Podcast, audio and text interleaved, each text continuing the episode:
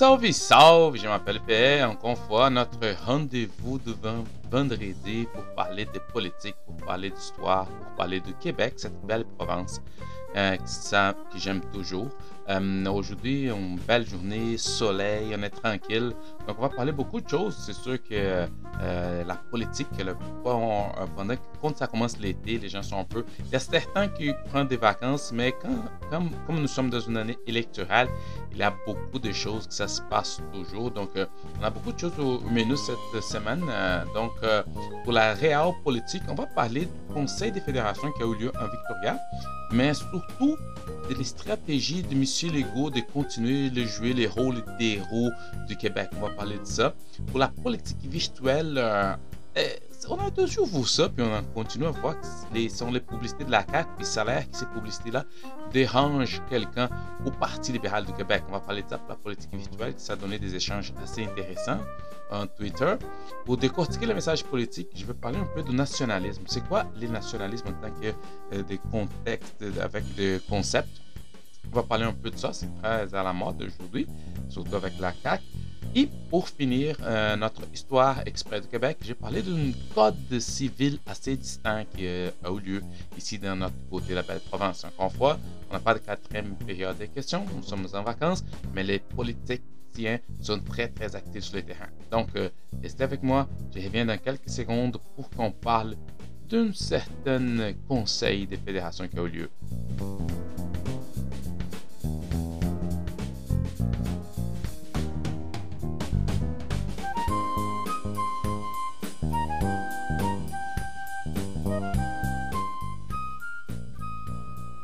Hey, politique, c'est ça. Pendant quelques jours, il y a eu la réunion à Victoria pour les conseils de la fédération, où on va réunir les 13 premiers ministres des territoires et des provinces. Puis euh, tout le monde qui était là, et il y avait beaucoup de choses à discuter pour ceux qui ont suivi l'agenda. Il y avait plein de choses sur l'agenda, mais il y avait un thème qui était partout. C'était au corps du débat, c'était la santé, la santé et la santé. Puis lors de la conférence des presses qui, marquait la clôture de l'événement, euh, l'impatience de tous les ministres était vraiment palpable pour tout le monde. Tout le monde voit parce que tous les niveaux tous les autres demandaient un rendez-vous avec Ottawa. Ils voulaient que ça soit avec M. Trudeau pour parler. Puis M. Trudeau ne voulait pas s'asseoir. Ça fait un peu partie de, la, liturgie qu'ils Ils ne vont pas et ils ne vont pas dans la rencontre. Mais les gens parlaient de ça parce qu'il faut, tout le monde parle de repenser le système de santé partout, puis on voit les résultats, surtout avec la COVID. Puis, une chose que chaque ministre, chaque premier ministre et il demande, c'est vraiment l'augmentation des transferts fédéraux en santé. Parce que ça, c'était les corps de discussion, puis la rencontre était sur ça. Principalement, les gens parlaient beaucoup, beaucoup de ça. Tous les premiers ministres parlaient de ça, des provinces, des territoires. Donc, c'était une chose qui réunissait un peu euh, l'idée de tout le monde qui était là pour discuter le problème du pays, mais la santé a pris beaucoup de place. Puis, pourquoi que c'était vraiment intéressant au niveau de, des stratégies de, la, de M. Legault? Parce que Monsieur Legault, il joue vraiment euh, euh, euh, un jeu très intéressant parce que lui, il joue les, les rôles de toute quelle histoire. Parce que chaque histoire, pour qu'elle puisse vraiment avoir une belle histoire, une belle trame, il va avoir toujours un vilain. Les mauvais gars, les bad boys, il va avoir toujours les héros qui vont sauver le monde. Il va, il va aussi, il faut toujours avoir la victime. Et M. Legault, il joue ça. Les héros du Québec, les gens qui, qui vont se battre contre les méchants fédéraux qui ne veulent pas augmenter les, les transferts de santé parce qu'il est là pour sauver la victime du Québec. Ça, c'est mon analogie. Je ne suis pas en train de dire que les Québec sont des victimes. Non, c'est pas ça que je dis. C'est ça son stratégie, lui. Puis, M. Legault, il va toujours jouer cette carte-là, il joue ça depuis longtemps. Tout le monde qui connaît M. Legault, qui suit euh, sa carrière politique, sait qu'il était. Ah, d'abord, il était euh, séparatiste quand il était au Parti québécois. Après, il s'est devenu, devenu nationaliste. Le Québec d'abord. Euh, on voit aussi, pour comprendre M. Legault, il faut toujours regarder tout son entourage. On a M. Gobel qui a déjà écrit un livre qui parle d'un état de trop, qui, pourquoi on devrait se séparer du Canada, comment le Canada, il, il, il l'argent qui pourrait rester au Québec. Donc, quand on regarde plus ample, d'une façon plus ample que ça, on comprend beaucoup les stratégies de M. Legault et pourquoi ça fait longtemps qu'il lui a choisi M. Trudeau comme son adversaire. ça, c'est pas nouveau. Parce que ceux qui suivent la politique depuis 2015, à, la lumière du résultat fédéral, ceux qui se rappellent, le lundi même, euh, la coalition Avenir Québec, elle voulait quoi? Ressembler les nationalistes. Quand il a vu la, victoire 2015, la première victoire de M. Trudeau, il, donnait déjà dans une entrevue en disant qu'il fallait vraiment réunir, rassembler, puis à, toutes les gens qui sont les nationalistes. Puis M. Legault, il avait déclaré cette semaine même qu'il parce qu'il a vu la performance du bloc à cette époque-là, puis qui confirmait, selon lui, une tendance à la baisse, l'option souverainiste dans l'électorat. Donc, tout ça ensemble a fait que M. Legault, il a déclaré de toute, beauté que la, performance, la performance du bloc confirmait cette tendance, puis l'option souverainiste eh, n'était plus là. Ça, ça tout s'est passé en 2015. Donc, ça, fait depuis longtemps qu'il travaille cette idée, qu'il a vraiment réussi parce que euh, les points forts de la CAQ, c'est que euh, les partis de M. Legault, il, il se présente comme un, une voie de sortie pour ceux qui ne vont pas voir l'indépendance, mais sont des indépendantistes du Parti québécois, et ceux qui fédéralisme ne veulent plus les ne veulent plus les statuts du Parti libéral du Parti libéral, il disait, voici, c'est la CAQ, puis c'est ça la coalition Avenir Québec. Aujourd'hui, on voit, il y a des gens partout, il y a des indépendantistes, des souverainistes, des, gens de tous côtés, les nationalistes. Mais à un moment donné, il va falloir qu'ils décident c'est quoi vraiment son ADN de son parti. Parce que quand tu commences à mettre tout ça ensemble, de se mettre une pot, à un moment donné, ça va vraiment monter la température, puis on va voir qu'est-ce que ça va donner. Parce qu'il y a des gens qui commencent à voir, euh, puis c'est sûr qu'ils ne vont pas déclarer si on dit ça, mais des gens commencent à voir une vraie option pour la séparation, étant donné qu'ils sont vraiment forts, puis sont là de sondage, ils sont vraiment bien sur les sondages. On voit les gens qui attirent les partis. Missier de Rambille, c'était la carte de valeur qui a qui avait vraiment déraillé la, la campagne de Mme Marois. En tout cas, là, plus Mme Saint-Hilaire. Là, il essaie de calmer la grogne avec la Mme Derry. Mais on voit qu'à un moment donné, ça ne veut pas rester ça. Parce que lui, il croit ça. Parce que lui, il croit que s'il est capable de, de, de, de, rassembler le souverainisme, il encore être pragmatique dans certaines choses. Donc, il va être une partie plus intéressante qui va pouvoir faire beaucoup de choses, surtout lui, il a une majorité, donc euh, il, ça va bien pour lui. Mais donc, c'est depuis longtemps, lui, qui fait ça. Donc, c'est ça que M. Legault, une stratégie, est implantée de se battre vraiment contre M. Trudeau. Il s'en fout qu'est-ce qu'il fait les pellicules parce qu'il voit les sondages. Il joue un peu les rôles qui Gabriel Nadeau-Dubois, Québec Soldat, c'est son, son adversaire. Mais dans les fonds, qu'est-ce qu'il veut, les messages qu'il veut donner à, sa base, c'est vraiment qu'il s'y bat contre les fédérales pour les Québécois. C'est pour ça qu'il est un nationaliste. Même lui, euh, pendant quand ça finit la, euh, les, euh, le conseil, de, il y avait un point de presse, il avait dit qu'il a, euh, parce qu'il disait que M. Trudeau avait interférer puis donner des conditions, puis là, les métiers légaux disent qu'on ne va pas donner l'argent sans, sans avoir une assurance où ils vont investir, parce que M. Legault a lancé, ben, parce que M. Legault, M. Douglas a lancé un flash qui ne peut pas utiliser cet argent pour donner des chèques, c'était vraiment directionné à M. Legault, puis il dit, ah, je fais, M. Legault répondait en disant qu'il fait plus de confiance à Christian Dubé qu'à M. Trudeau pour choisir les priorités en santé au Québec. Donc, ça, donc c'est pour ça qu'il dit qu'il attaque, que M. Legault, il fait contre M. Trudeau, ça va au-delà. Il faut retourner dans l'histoire pour comprendre depuis longtemps, depuis qu'il était au Parti québécois, qu'il essaye déjà de, Il voit déjà les fédérales vraiment comme un, adversaire très fort. Puis pour confirmer ça, et comme je l'ai dit tantôt, euh, Stéphane Gobey, qui est un stratège de M. Legault, qui a travaillé pendant longtemps au fédéral et travaillé pendant longtemps il était un stratège aussi du Parti québécois, mais là, il est rendu avec, la CAQ. Puis même lui, il disait, c'est très stratégique parce qu'on voit après la rencontre, il a fait un tweet qui a dit le suivant. Le gouvernement fédéral, ça c'est M. Gobert, le gouvernement fédéral a de la misère à émettre des passeports. Il veut dicter au Québec et aux provinces ce qu'il faut faire en santé. Il continue. Qui choisissez-vous pour gérer les réseaux de santé? Justin Trudeau ou Jean-Yves Duclos? Ou François Legault et Christian Dubé?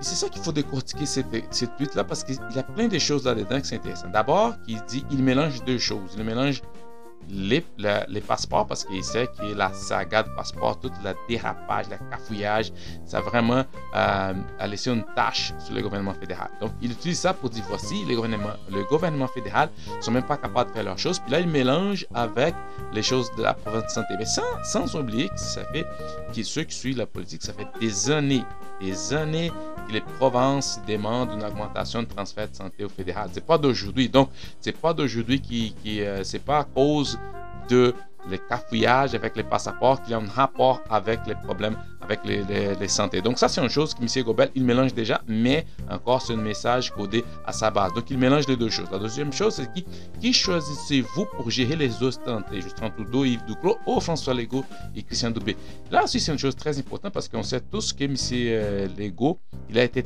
très, très critiqué par rapport à sa gestion de la première vague MC euh, Doubé, c'est un communicateur hors pair. C'est vraiment qu'il a géré la pandémie très bien. On sait, on sait, avec beaucoup de failles, mais écoute, avec la situation, tout ça se passait.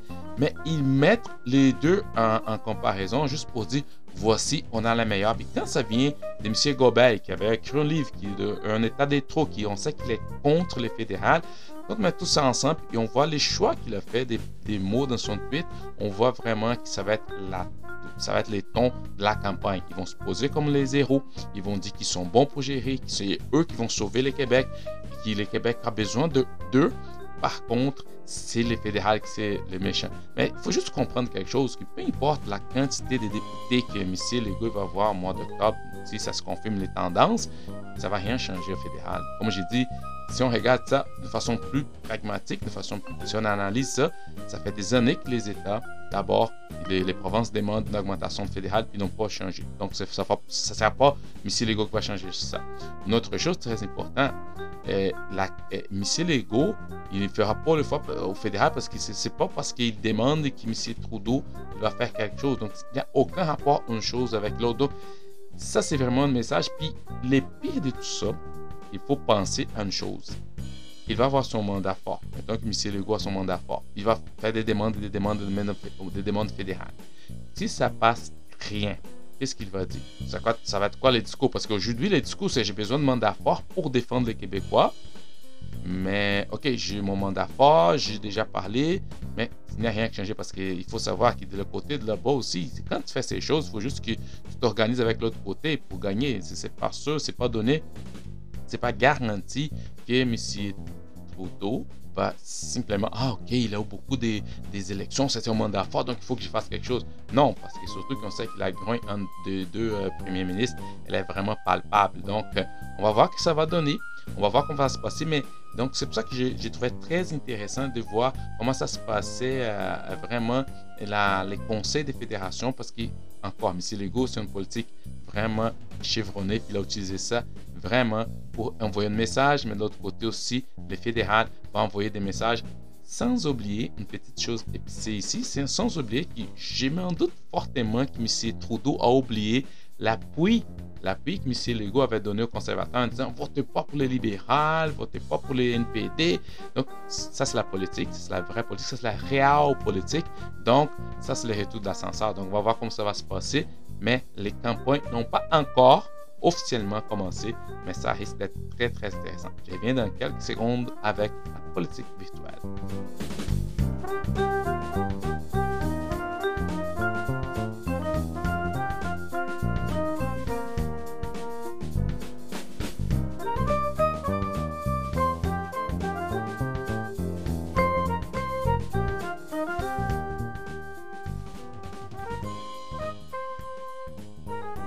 Politique virtuelle. Donc cette semaine, c'était vraiment intéressant parce que il y avait des, des euh, députés qui changeaient de tweets, qui faisaient un peu de, des, des, des attaques à gauche et à droite hein, par rapport aux les, la, les publicités de la CAQ. De la, beaucoup de la publicité de, de la CAQ.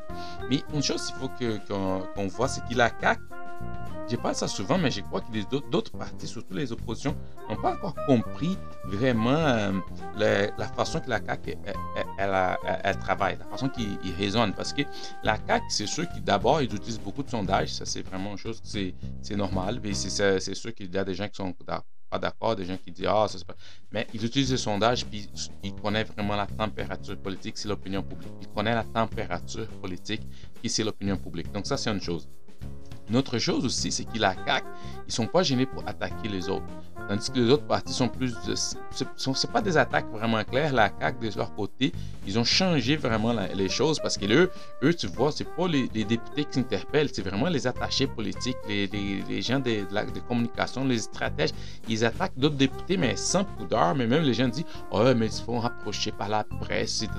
Mais ils s'en foutent, c'est leur stratégie. Ils font pas comme les autres, ils attaquent, attaquent, attaquent. Il y a beaucoup de résultats, on voit ça. Et une autre chose, c'est la campagne permanente. Dans notre podcast, j'ai déjà parlé un peu de ce quoi le concept de campagne permanente. C'est vraiment quand une partie politique, il n'est pas juste une campagne pendant la période des élections. Il, fait en sorte que des fois, ils sortent vraiment des, des, campagnes publicitaires. Parce que les commandes mortelles, à la misère un peu de savoir si c'était les partis qui a payé, si c'est vraiment... Euh, les, gouvernements qui a payé en place. Donc, les gens ont, la misère de, un peu de, jouer ça. Donc, mais ils sont là tout le temps avec de, des points de presse, avec des, publicités, avec ci, avec ça. Donc, la CAQ, ils ont, ils ont compris qu'ils ils ont une campagne depuis qu'ils ont au pouvoir. Ça, c'est très important parce qu'on a vu les points de presse, surtout avec la COVID. De Lego, euh, il, disait, il beaucoup euh, les points de presse. Puis il y avait des points de presse qui étaient vraiment des, bilans de son parti. Il ne parlait pas vraiment des choses du COVID, il faisait son bilan. Il continue ça. Et, comme on sait, euh, que les campagnes électorales vont être déclenchées, mettons, 28 juin, 28 août, 28 août à peu près. Mais la CAQ a déjà en campagne parce que toutes les dépenses que tu fais avant le déclenchement, tu n'as pas de limite. Donc, tu peux vraiment dépenser partout. Et c'est ça qu'ils font. Puis, ils sont en campagne depuis avec ces publicités vraiment fortes, pas juste sur les réseaux sociaux. Parce qu'on on a vu les pellicules qui ont sorti quelques-unes, quelques euh, campagnes, mais ils, se concentraient beaucoup sur les réseaux sociaux.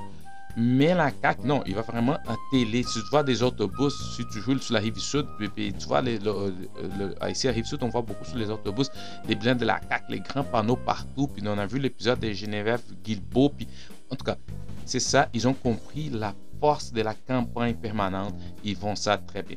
Et cette semaine, il y a eu. Euh, c'est sûr que tout le monde, si vous lisez les journaux, euh, si vous rentrez dans, mettons, dans la presse, tu fais ton journal de ton, ton, ton, quartier, tout le temps, tu vas voir la campagne de la CAQ, tu vas voir. Et ça, c'est vraiment une chose qu'ils ont décidé de faire, puis de vraiment d'attaquer, de se faire connaître, il fait marquer sa présence sur les terrains, puis si les autres font pas, si c'est pas une question d'argent, c'est quoi que ce soit, mais c'est les stratégies de la CAQ, puis encore là, c'est une stratégie de communication, ça fonctionne, c'est efficace. Mais peu importe, les gens, certains sont tannés, mais ils sont en train de communiquer avec sa base tout le temps, tout le temps, tout le temps. Donc, ils restent on message, comme on dit en politique. Ils sont capables de faire ça. Cette semaine, c'est sûr qu'ici, vous, euh, vous êtes euh, en train de lire quelque chose, ça, tu peux pas sans passer la campagne de la CAQ. Tout le temps, la vieille madame avec son, sa casquette bleue dans son, dans son chalet euh, des années, je sais pas trop. Puis tu vois ça tout le temps, tout le temps. Mais même si il y a des gens qui, qui, qui est il y a des gens qui se voient Parce que la façon qu'ils ont choisi, la madame, la place, les couleurs, tout est bien stagé. Puis ça, c'est cette campagne qui a fait beaucoup jaser. D'abord, je vais vous, je vais tourner un peu une, petite portion de cette campagne juste pour qu'on se rappelle c'est quoi.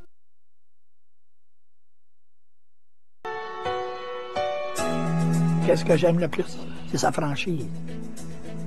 Sa franchise, monsieur. Ce que j'aime aussi, c'est que il veut que le Québec bien organisé. Il ne peut pas tout faire. C'est impossible. Mais il avance. Il avance, M. Legault. C'est ça. Donc, c'est la madame qui dit Oh, il avance, M. Legault, sa franchise. Donc, elle fait toutes sortes de choses. Et puis, on voit la madame, c'est simple, qui dit Écoute, je vois les gens de pop. Et dans notre publicité, elle utilise les mots pop aussi parce que M. Legault qui parle pop, tout ça tout ça, c'est les stratégies de la CAQ. Puis tu vois partout la madame, puis ça fait jaser. Mais quand on voit euh, aux réseaux sociaux les gens qui vont critiquer ça, c'est une chose. Mais la majorité des gens consomment encore la télé, euh, des, les personnes âgées. Donc ça, ça leur parle aussi. C'est c'est bien ciblé cette campagne de la CAQ parce qu'ils vont aller chercher son public à eux, les gens des régions, les gens plus vieilles, les gens de. Donc, même si les gens des autres parties, ah, mais tata, il, il, il bien fait. Puis si tu analyses de façon marketing politique, c'est bien ciblé. Il sait à qui ils veulent parler. Ils sont capables d'aller là-bas. Ça, c'est la première chose. Puis, il y en a sur Twitter cette semaine. D'abord, il y avait un monsieur, mon, mon chef Haji, qui disait euh, encore, il faisait un tweet qui disait Ah, l'argent de la CAQ. Je vous informe, madame la ministre de votre parti en 2021. Tout ça a commencé parce qu'il est député. Il, avait. Il avait euh, il avait critiqué que la CAQ utilisait beaucoup d'argent de contribuables pour poser de propagande, une publicité partisane déguisée d'informations gouvernementales. Donc, c'est ça. M. De, Deragi euh, a commencé ça. Puis après, Nathalie Roy, Nathalie Roy, qui est ministre de, de, de M. Legault, dit Monsieur les députés, ce que vous dites, c'est faux. En majuscule. Tout ça sur Twitter comment c'est changé. Ce sont des publicités payées par la CAQ et non par le gouvernement. Vous devriez cesser d'induire la population à en erreur. ça commence. Donc la partie, puis là, il essaie d'expliquer, il montre l'article, puis là, il vient. Euh, avez-vous essayé récemment de lire un article de... Là, il, a commencé par ça. J'ai recommencé. Il a dit Avez-vous essayé récemment de lire un article d'un journal en région? La publicité du gouvernement, François Legault, sont partout pour vanter son bilan c'est ça qu'il a dit. Puis après, elle a dit qu'il lui, il avait faux, que c'est pas ça. Puis là, il dit, il sort un peu les règlements, qu'est-ce qu'il peut faire, ne peut pas faire. Puis là, il revient. Mais si les députés, elle a encore dit que c'est faux, qu'est-ce qu'il dit, que c'est pas vrai. Mais une chose, il faut dire, comme j'avais mentionné auparavant, les commandes mortales qui ouvrent un journal, les journaux puis qui vont regarder dans la télé, ils vont pas se diviser. La CAQ veut pas. Ils, ils, jouent ça aussi. Il y a la CAQ, le gouvernement. Les gens ne savent pas trop. Puis dans l'esprit des gens, ouais, c'est le gouvernement qui a, payé ça, donc c'est le gouvernement qui a fait ça. Donc c'est vraiment difficile à déchiffrer pour tout le monde. Ce n'est pas tout le monde qui sait comment ça fonctionne dans les élections. Mais fait intéressant ici, notre chose très intéressante, c'est que j'ai déjà parlé de ça, c'est que les gens euh, euh, dans, la CAQ, ils sont pas gênés d'aller appuyer leur parti pour tout ça arrive. Si jamais ils sont, se font attaquer, ils vont là, ils vont leur défendre. Puis c'est comme ça arrive tout le temps. Mais je vois pas ça d'autre côté de la médaille. Les autres partis font pas la même chose. Ok, c'est leur stratégie. Peut-être les gens sont oh mais ne devraient pas. Mais cette ligne est déjà franchie par la CAQ. Ils vont vraiment aller vers les gens. Ils vont aller vraiment les députés. Je donne un exemple. Quand il y avait cet échange entre Nathalie Roy et M. Monsef Teragi, c'est une chose. Ce sont des députés, ce sont des élus, ce sont des gens qui défendent leur, leur couleur, leur allégeance politique, ce sont des gens, mais ce sont des élus. Ils sont, c'est un autre game, c'est un autre arena. Puis, quand s'y mêlent vraiment les attachés de presse. C'est là que je suis vraiment inquiète. Comme ici, il est en train d'écouter ce qui revient, M. Stéphane Gobert. Là, il a, répliqué les tweets, il disait ces députés libéraux, il ne mentionne même pas les noms. Tu, vois la, méprise, l'arrogance de la CAQ dans ce niveau-là. Ces députés libéraux se foutent complètement de la vérité, des faits, et et, et ce n'est pas la première fois. Les publicités auxquelles il fait référence ne sont pas du tout payées par le gouvernement, mais, mais par les partis. Et il le sait, une vraie honte. Et quand tu prends un tweet puis que tu mentionnes même pas les noms, ça veut dire que tu veux vraiment comme euh, passer un message comme tu moi je ne donne pas beaucoup d'importance à la personne, mais tu parles d'un élu tu parles d'une personne qui est un député, tu parles d'une personne qui a été vraiment, que les gens ont voté pour lui. Puis c'est ça que j'ai dit, la CAQ, les gens vont dire, ouais, mais cette ligne est déjà franchie. On voit ici M. Gobel qui attaque encore un député. Pendant que, comme je dis, si entre les deux députés, laisse-les, ils vont se régler les deux, ils sont capables. Sont des... Mais quand ça rentre comme ça, ça, ça m'inquiète un peu parce que c'est un autre niveau de politique. Et là, il te dit que c'est pas la vérité, que c'est faux, que mais personne ne va rentrer là-dedans pour expliquer. Ils vont chercher l'émotion, ils vont chercher les lignes, ils vont chercher euh, quoi, d'engager leur base, puis c'est comme ça que ça fonctionne. Donc, c'est ça, ça, faisait beaucoup charger cette semaine, cette publicité de, la madame avec les casquettes bleues. Et euh, ça commence avec un des deux députés, puis c'est parti sur Twitter, mais comme vous connaissez les, les, les réseaux antisociaux, ça a mal parti, puis quand tu vois les commentaires, ça me fait juste rire. Mais en tout cas, c'est ça qui s'est passé pendant cette semaine très au niveau de la politique victoire. J'arrive en quelques secondes, on parle de, du nationalisme. C'est quoi ça, les nationalismes?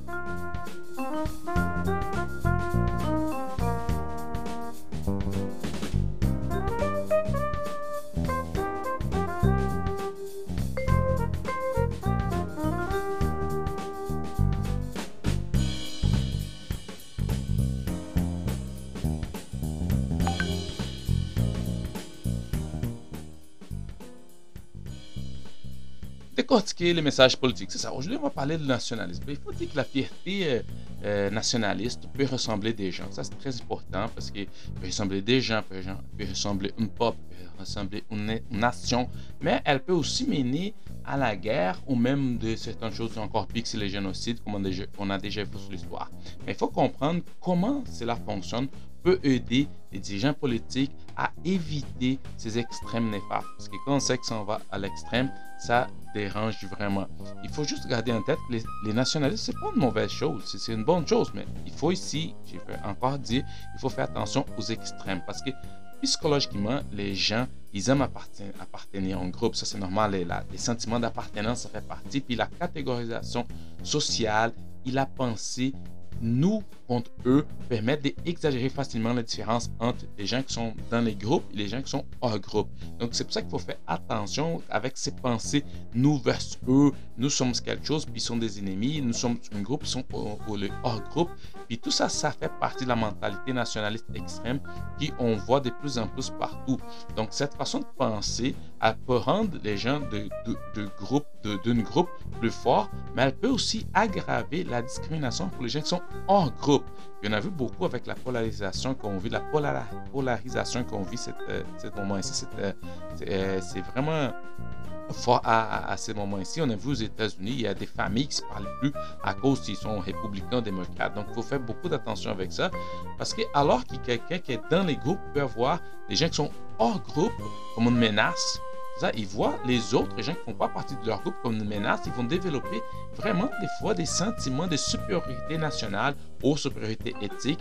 Et par conséquent, ils vont vouloir diaboliser les gens qui ne font pas partie du groupe. ça, ça arrive souvent on arrive aux extrêmes. Puis c'est pour ça qu'il faut faire beaucoup d'attention. Puis j'ai des bémols quand je parle de nationalisme exacerbé. Puis les, une chose c'est intéressant parce que les inégalités économiques et politiques contribuent souvent, souvent à la lutte de différents groupes pour pourquoi pas acquérir ou conserver soit des terres, soit des richesses matérielles ou, ou pour améliorer leurs conditions de vie des fois.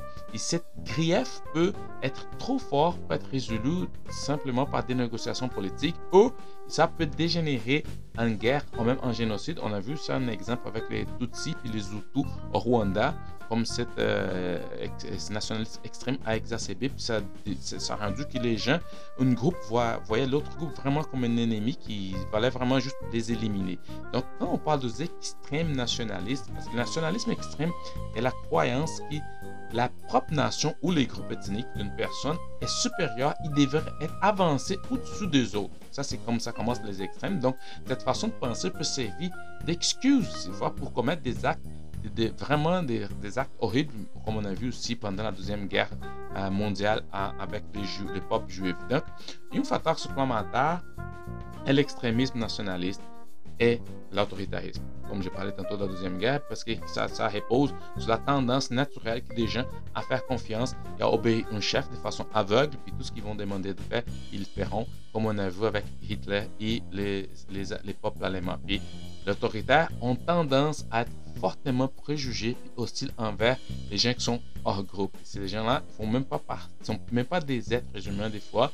Et ah, ils vont offrir un récit, un narratif qui va inflammer les sentiments et la grief de leurs partisans contre ces gens-là. Donc, c'est pour ça que je vois, chaque fois que je vois des gens qui, parlent de nationalisme, je ne suis pas ici en train de dire que ah, le nationalisme de la CAQ, c'est pas ça que je dis. Je parle ici de nationalisme en tant que théorie, puis les extrêmes comme c'est dangereux. Parce que dans la théorie euh, du nationalisme, il y a trois choses. La, la, théorie réaliste des conflits des groupes. La théorie des réalistes des conflits des groupes, c'est quoi? C'est quand un conflit se développe entre les groupes et les gens qui ne font pas partie du groupe lorsqu'un groupe a une raison réaliste de rivaliser ou de s'y battre avec l'autre. Donc, cette raison peut inclure euh, plein de choses, des, des terres, des nourritures, des espaces, de, quoi que ce soit, des ressources. Ils, euh, ils vont apercevoir l'autre comme euh, le groupe qui, pour éliminer l'autre groupe, c'est une question de survie. Ça, c'est la théorie réaliste des conflits des groupes. La deuxième, c'est la théorie des identités sociales. Donc, les conflits il peut se développer même lorsque le groupe n'a rien à gagner à rivaliser, au, rivaliser ou à se battre avec l'autre. Donc, n'a rien à gagner. Le sentiment que leur propre nation est supérieure aux autres répond aux besoins fondamentaux de ces gens-là en matière d'estime de soi, de sorte qu'ils font preuve de favoritisme envers les groupes et d'hostilité envers les autres groupes. Ça, c'est la théorie de l'identité sociale. La troisième théorie, c'est la théorie de la, domination sociale. Cette théorie dit que euh, parce que les gens essayent de, de maintenir une structure hiérarchique basée sur les groupes, donc l'oppression de les groupes devient la norme. Donc, c'est vraiment la dominance sociale. Il faut opprimer les autres parce que ça devient la norme. On voit ça des fois dans, certaines façons, surtout aujourd'hui dans le monde, on a beaucoup d'exemples comme ça. Donc, il y a quelques étapes du nationalisme extrême. Donc, on parle de nationalisme extrême. La première étape, c'est la ligne des failles préexistantes. Donc, ça, c'est une chose parce que la plupart des sociétés sont. Aujourd'hui, c'est un, mélange des personnes de différentes ethnies, de différentes croyances religieuses et politiques. Mais les périodes d'instabilité économique des guerres ou des révolutions peuvent mettre cette différence en lumière. Et cela peut conduire à une mentalité des gens qui font partie d'un groupe contre les gens qui ne font pas partie du groupe. Donc, c'est la, la, faille préexistante. La deuxième, c'est une société divisée. La division entre les gens qui font partie d'un groupe et les gens qui sont, sont hors groupe peut se former selon des critères ethniques, religieux, économique ou même politique. On voit ça souvent. Donc, lorsque les dirigeants acceptent ces distinctions, la société peut devenir dangereusement divisée. Et dans, dans de telles circonstances, les ressentiments tendent à s'aggraver des deux côtés. Donc, il n'y a pas des sangs d'un côté ou de l'autre, parce que plus ça avance, on, voit euh, aujourd'hui aux États-Unis, euh, les gens ne sont même pas capables de parler de politique. Donc, une société, on parle souvent, les États-Unis, c'est une société vraiment divisée. divisée. Donc, alors, une autre chose, le troisième, c'est les voisins comme l'autre. La mentalité des gens qui font partie du groupe, les gens qui ne font pas partie du groupe, fait que des différents groupes se considèrent comme les autres, on met en guillemets. eux, ils vont dire, un groupe a dit que l'autre groupe, c'est l'autre ou comme des étrangers quand même des fois. Donc cela se produit souvent entre des personnes qui vivent à la proximité les uns des autres. Ils sont similaires comme des catholiques les protestants en Irlande. Donc en, Irlande du Nord, c'est ça, il y avait les catholiques et les protestants qui se sont battus, mais parce qu'ils étaient voisins, mais un voit l'autre comme ennemi. Cela provoque un éloignement. Et une des bouts des, très difficiles, c'est la déshumanisation de l'autre. Parce que quand tu commences à déshumaniser l'autre, c'est très très compliqué parce que tu commences à perdre tout le respect que tu peux, tu peux quand même avoir pour l'autre. Une autre chose intéressante, c'est stéréotyper les gens qui ne font pas partie du groupe. Une fois qu'un groupe est déshumanisé, ça c'est très dangereux parce qu'une fois que ces groupes vont être déshumanisés, ces personnes ne sont plus considérées comme des individus complexes, mais, mais sont plutôt définies par quelques attributs fixes trop simplifié. Des fois, la simplification fait trop partie du débat, comme la couleur de la peau, euh, par exemple. Ah, ben, la couleur de la peau, d'où il vient, les pays qui sont d'origine, euh, la langue qu'il parle. Donc ça, c'est vraiment une façon simplifiée de définir l'être humain.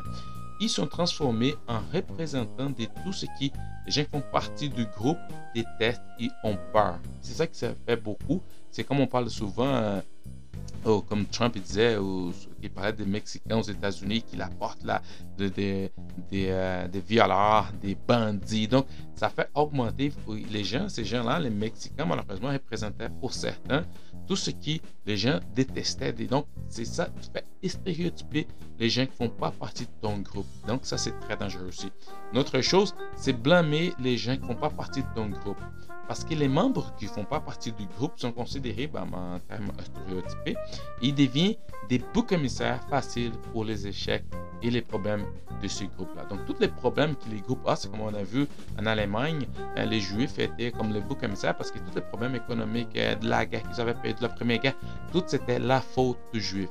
Donc, il faut vraiment blâmer ces gens-là parce qu'ils étaient déjà stéréotypés. Donc là, on va les blâmer. Et plus ils sont aperçus comme causant des problèmes, plus les gens du groupe sont devenus en colère. Et c'est vraiment que tu vois ça de temps en temps parce que cette mentalité, cette mentalité des nous versus eux, ça fait ça parce que les gens vont blâmer les autres, vont stéréotyper les autres, ils vont être prêts pour partir à la violence. C'est l'autre partie qui, qui on parle ici, l'autre partie c'est éliminer les gens qui ne font pas partie de ton groupe. Et là, c'est la partie plus extrême de, de, de, de nationalisme, c'est que lorsque les gens ont été marginalisés, déshumanisés et stéréotypés et pris pour les boucs émissaires, ils peuvent finalement devenir les victimes d'atrocités infligées par les gens qui font partie du groupe.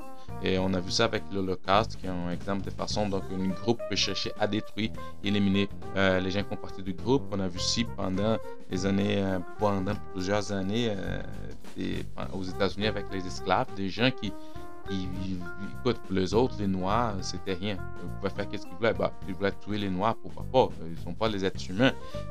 Et on voit ça de temps en temps. On voit tout ça se passe avec des gens euh, au niveau de Rwanda, au niveau de, la Seconde Guerre mondiale avec les Juifs, au niveau des esclaves, avec les immigrants, euh, avec les Chinois aussi, hein, qui, au début du siècle, qui, faisaient partie des grandes migrations.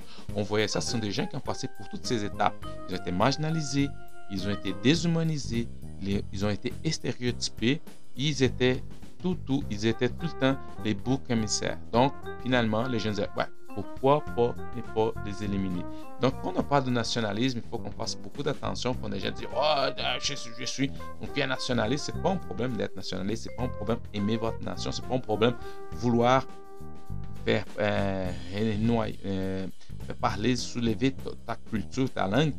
Mais ça, des fois, ça ouvre des portes aux extrêmes. Puis les extrêmes, c'est très dangereux parce que les extrêmes, à un moment donné, ça peut euh, devenir une chose incontrôlable, puis comme on a déjà vu, et ça, c'est vraiment compliqué. C'est pour ça que quand je vois les gens qui, c'est sûr qu'on on est dans une année électorale, puis les gens vont toujours entrer dans les débats identitaires, puis c'est pour ça que je dis que le Québec, ça va être comme ça. Mais quand les gens, les politiciens qui essayent de, profiter euh, de la monnaie, la monnaie politique du débat, faire des, gains politiques avec les débats identitaires pour dire non, je suis ici pour protéger le Québec, ça commence à donner l'air que les immigrants, écoute, on les a, mais parce que chaque fois que ça vient, on met dans la phrase, j'enlève toute la crédibilité que ça vient avant. Donc, il faut faire beaucoup d'attention.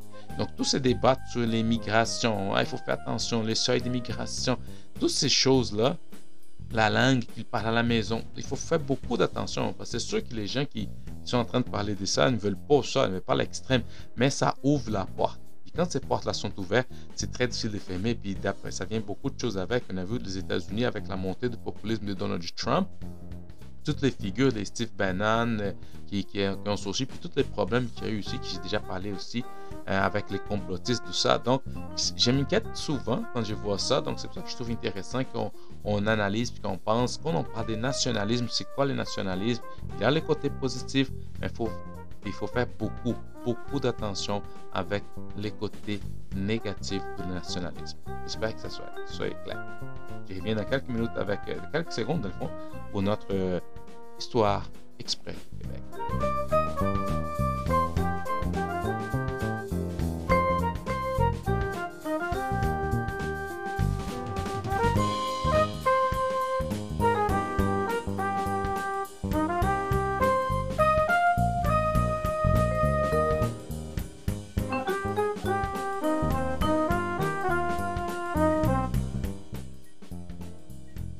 Un code civil distinct. La Nouvelle-France se trouvait soumise à la coutume de Paris, donc un code civil régissait les droits privés, soit les rapports entre les personnes et les droits de propriété. La proclamation royale de 1763 abolit les droits français au profit de droits anglais. Donc, les droits civils français étaient restaurés en 1774 grâce à l'acte de Québec. On a déjà parlé de l'acte de Québec. Donc, mais toutefois, les territoires demeurent assujettis au droit criminel anglais. Donc, voilà l'assise du caractère distinct du Québec. En 1857, euh, le gouvernement du Canada uni nomme trois commissaires afin de codifier les lois en matière civile. À compter du 1er août de 1866, les Bas-Canada se trouve assujetti au Code civil, donc largement inspiré de celui adopté en France sous Napoléon. Celui-ci s'avère discriminatoire envers la femme mariée, comme les mineurs, et elle passe sous la tutelle de son époux. En 1931, une modification, permet à la femme mariée de disposer de son salaire. C'est très important. En 1954, il est admis que l'époux et l'épouse puissent demander une séparation pour cause d'adultère. Donc avant, ne pouvait même pas demander ça. Soit l'évolution. Jusque-là, la femme ne pouvait pas le demander que si le mari faisait vivre sa maîtresse dans la résidence familiale. Et à un moment donné, quand on lit l'histoire, c'est intéressant qu'on apprend des choses, mais à cette époque, c'est la seule façon, c'est si le mari faisait vivre la maîtresse dans la résidence familiale. Mais finalement, en 1964, prendre fin à l'incapacité juridique de la femme mariée, de même qu'il a une spécification dans le code que la femme doit obéissance à son époux. Modifié de nombreuses fois, l'actuel Code civil du Québec entre en vigueur en 1994. Hein, c'est pas récent, ça, en 1994. Et il compte plus de 3000 articles et parties en 10, 10 livres. Donc, bref, euh, le Code civil du Bas-Canada reprend les règles héritiers de la coutume de Paris et des principes tirés du Code en vigueur en France au début du 19e siècle. Celui-ci cristallise les statuts de la femme mariée. Selon les mots de Idola Saint-Jean, celui-ci, comme les enfants et les fous, est frappé d'incapacité juridique, impossible pour elle de signer un contrat, d'intenter une action et jusqu'en 1931 de profiter de son propre salaire. Les codes engagent des plus les épouses à obéir à leur mari. Ça, vous allez trouver beaucoup plus de choses si vous lisez les, les livres. C'est vraiment un excellent livre, L'histoire du Québec en 30 secondes. C'est très intéressant. Qui est de Jean-Pierre Charlin et Sabrina Moisson. N'oubliez pas, c'est un très bon livre, je vous garantis.